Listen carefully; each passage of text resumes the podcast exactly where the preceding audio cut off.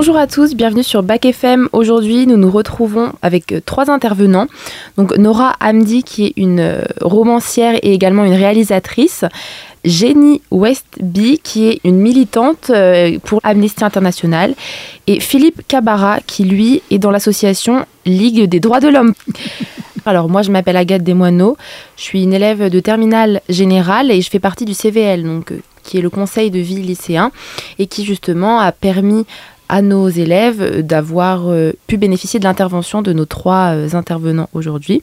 Et je suis également avec une autre élève qui s'appelle Ella. Je t'en prie. Euh, oui, donc moi je m'appelle Ella et je fais partie donc de l'atelier Sciences Po du lycée Raoul Follereau. Alors, tout d'abord, est-ce que vous pouvez, chacun de vous, vous présenter un petit peu en quelques mots pour nos auditeurs? Donc, on commencera par Nora, s'il vous plaît.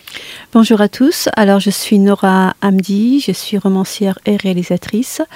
J'ai euh, écrit cinq romans, j'ai fait trois longs métrages. Le prochain qui s'appelle La couleur dans les mains est la raison pour laquelle je suis ici, parce qu'il aborde la discrimination et, euh, des sujets euh, liés aux droits humains et Amnesty International. Et, donc, il va sortir dans quelques mois. Je travaille beaucoup sur, sur la diversité, sur la jeunesse. Euh, sur les sujets de société également. D'accord, merci. À vous, monsieur Cabara. Euh, bonjour, euh, Philippe Cabara. je suis membre de la Ligue des droits de l'homme à Clemcy, dans la section des droits de l'homme de Clemcy, qui est d'ailleurs la seule dans la Nièvre actuellement. Nous dépendons de la section de Dijon et nous essayons, dans la mesure du possible, d'appliquer les règles générales de la Ligue des droits de l'homme, c'est-à-dire euh, tenir compte des difficultés de certaines euh, personnes. Puis voilà. Et à vous, Madame Westby, s'il vous plaît. Donc, c'est Jenny Westby, je suis membre d'Amnesty International depuis un certain Et puis, je suis ravie de, venir avec euh, devant 120 élèves qui ont posé de super questions, super bien organisées. Bravo à vous. Euh, je suis Amnesty euh, dans le groupe d'Autun. Autun, dans, dans le, Bourgogne, on, est huit groupes. Et depuis quelques années, on voit que le nombre de groupes de personnes aussi âgées que moi diminue, mais il y a une inflorescence de, de, jeunes. On a maintenant 12 groupes de jeunes qui sont aussi dynamiques, dynamique que, que, ça semble, que ça semble ici. Euh, personnellement, j'anime euh, l'antenne jeune à, à Autun qui, qui, qui, marche super bien. Et je suis particulièrement, euh, je me penche particulièrement sur le, sur le dossier OSIG, orientation sexuelle et identité de genre, en, lien avec l'association qui travaille aussi dans la région de l'ARDIS, l'association de la reconnaissance des droits de personnes trans et, lesbiennes et, gays au droit euh, d'asile. Et donc euh, moi j'aimerais euh, vous poser une question. J'aimerais savoir donc en quoi consiste donc d'abord l'association de la Ligue des droits de l'homme et puis ensuite la, enfin, donc, Amnesty International. Juste faire un petit résumé pour que en fait, nos auditeurs comprennent bien en quoi et quel est le but en fait, de ces deux associations. La Ligue des droits de l'homme dans toutes ses possibilités, essaye de faire respecter les lois existantes en France. Euh, ceci étant, la Ligue des droits de l'homme sème dans, tous les pays du monde, en particulier en Belgique et en Hollande, et, de s'assurer que au travers de manifestations, au travers de prises de parole, ce qui fait que la Ligue des droits de l'homme a souvent des avocats à la tête de ces sections, euh, par la parole, rappeler aux politiques, lorsque cela est nécessaire, de respecter l'homme dans toute sa liberté. Et euh, vous nous aviez expliqué tout à l'heure que vous vous faites remonter surtout euh, par la parole, contrairement à Amnesty qui leur arme principal est les, les stylos. Vous, c'est plus par la parole. Donc, si vous pouvez un petit peu préciser ça, s'il vous plaît. Alors voilà, c'est pas bien sûr pour euh, un jugement sur Amnesty qui a toutes ses raisons d'exister et toute son utilité. Mais il est vrai que c'est par la parole que nous dénonçons d'éventuelles injustices. Alors pour euh, quelqu'un qui se sent concerné, ben, ça fera très plaisir et ce sera très utile s'il veut rentrer dans les sections de la Ligue des droits de l'homme. Mais par la parole, aujourd'hui, pour parler de choses euh, L'attitude de la police face aux populations dans des manifestations est souvent relativement insoutenable. Les droits de l'homme, les membres de l'association des droits de l'homme dénoncent ce type d'injustice. Ça peut être en politique, ça peut être dans l'application politique qui est jugée comme ne respectant pas correctement la citoyenneté, euh, l'homme, euh, au travers des lois qui sont dans son pays, quand c'est une démocratie comme la nôtre, par exemple. À vous, madame euh, Amnesty, je, dirais qu'il y a trois grands volets d'Amnesty. D'abord, la recherche.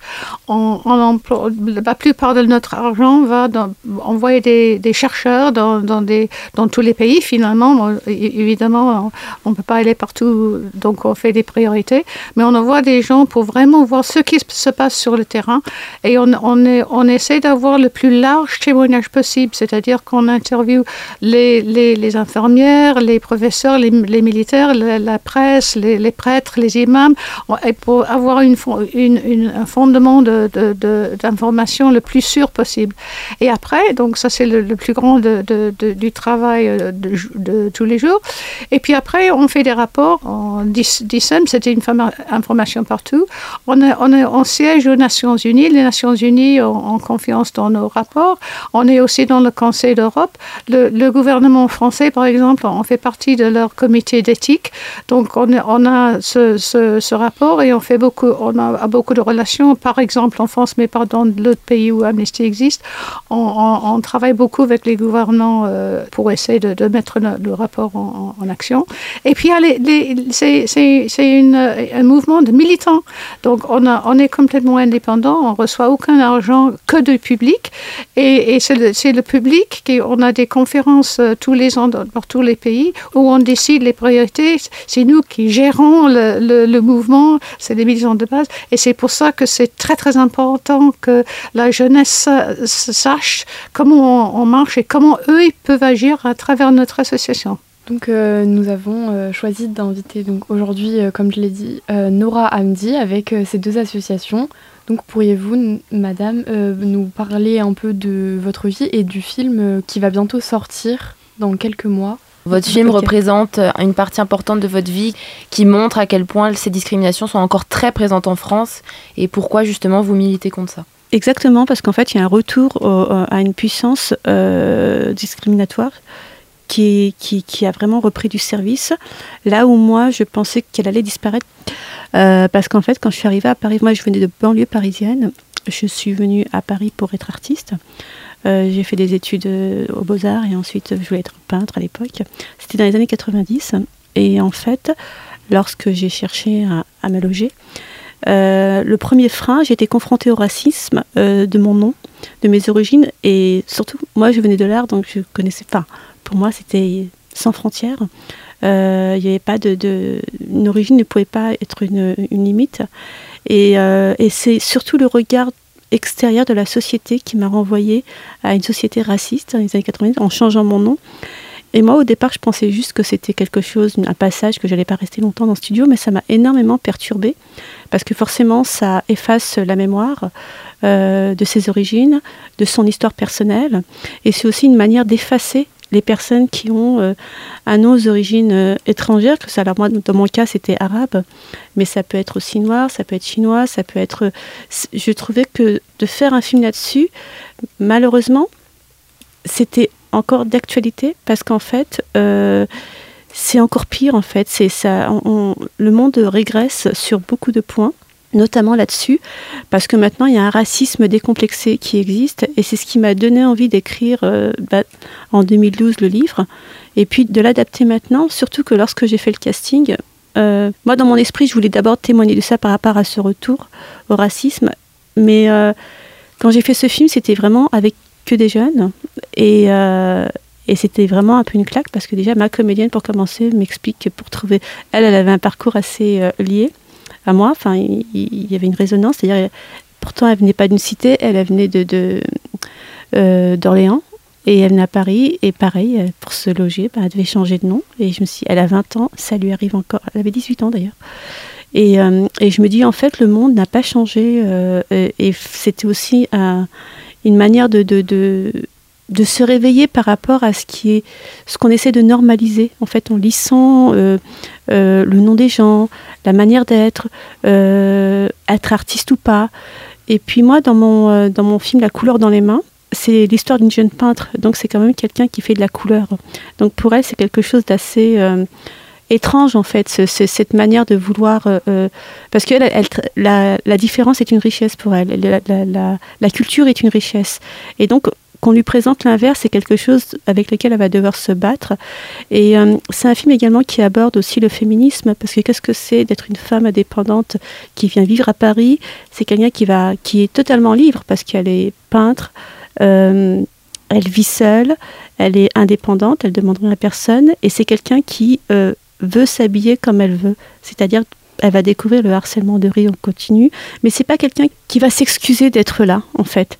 Euh, sa liberté euh, au quotidien va se battre avec, et du coup, ça va lui donner beaucoup de travail entre se défendre tout le temps, euh, récupérer son nom, et aussi, en tant que femme peintre artiste, se révéler. Donc, bon, je dis pas la fin, mais ça va être un combat au quotidien. Et en même temps, il y a une histoire d'amour dedans parce que du coup, il y, a, y, toute. Et puis, il y a toute une bande. Et ce qui était chouette avec, pour ce film, moi, ça m'était arrivé dans les années 80 parce que évolué beaucoup dans le milieu hip-hop.